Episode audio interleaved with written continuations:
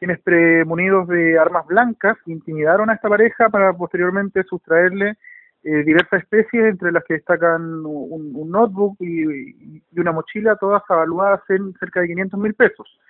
Eh, no obstante ello, también las víctimas resultaron lesionadas a raíz de heridas que los asaltantes les provocaron con las armas blancas con las que eh, se movilizaban. la mujer con una herida en el cuello y la, el, varón con una herida en la parte abdominal.